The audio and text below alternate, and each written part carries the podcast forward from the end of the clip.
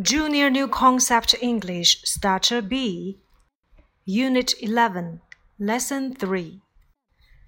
It is nine o'clock. Jack is at school. How many girls and boys are there?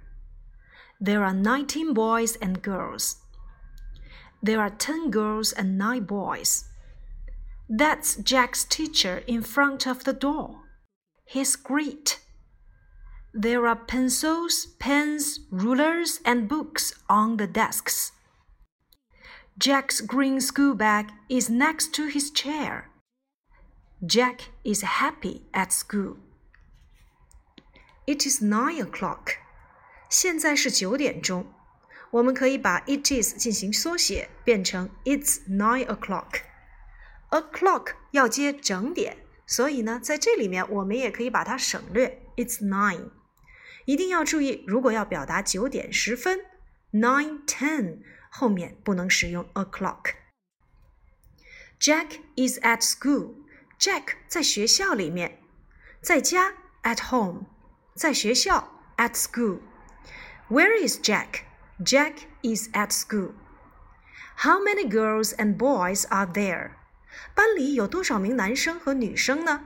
How many 提问数量。 在这个时候呢，我们要注意接可数名词的复数结构。How many girls and boys? There are nineteen boys and girls.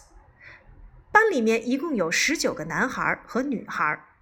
There are ten girls and nine boys. 一共有十个女生和九个男生。How many girls are there? How many boys are there? There are ten girls and nine boys. That's Jack's teacher in front of the door. 那是 Jack 的老师，他在门前。So where is Jack's teacher? In front of the door. Who is in front of the door? Jack's teacher. Whose teacher is in front of the door? Jack's teacher. He's great. Jack 老师人很好。There are pencils, pens, rulers, and books on the desks. 桌子上都有什么呢？有铅笔、钢笔、尺子和书籍。So, what are those on the desks? There are pencils, pens, rulers, and books on the desks. 一定要注意，在这里面我们使用的是 there be 的复数结构。Jack's green school bag is next to his chair. Jack 的绿书包就在他椅子的旁边。So, where is Jack's green school bag? Next to his chair. Now, what color is Jack's school bag? Green. Whose school bag is next to his chair? Jack's green school bag. Jack is very happy at school. Jack 在学校里非常的开心。 就这篇课文，我们要掌握的结构就是 there be 的表达形式，以及提问数量用 how many。回答的时候呢，我们应该怎样去表达？在第十一单元当中，我们讲到了一到几十的表达，其中一到十二我们为特殊独立的数字，那么十三到十九为以 teen 结尾的数字。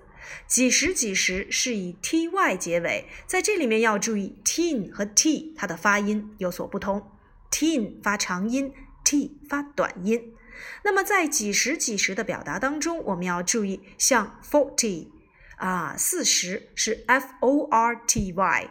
那么像其他的一些特殊的内容，我们在课上都已经提过了。如果表达几十几，我们中间要使用连字符。比如说二十五 twenty five，四十六 forty six，到了百我们要使用 hundred。数字的使用可以在哪些场景当中呢？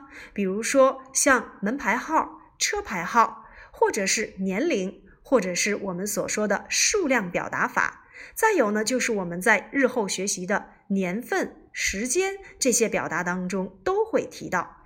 英语里面的数词可以分为两种，分别是以表示数量的基数词和表示数目的序数词。在以后的学习当中，我们会逐渐增加这两项内容。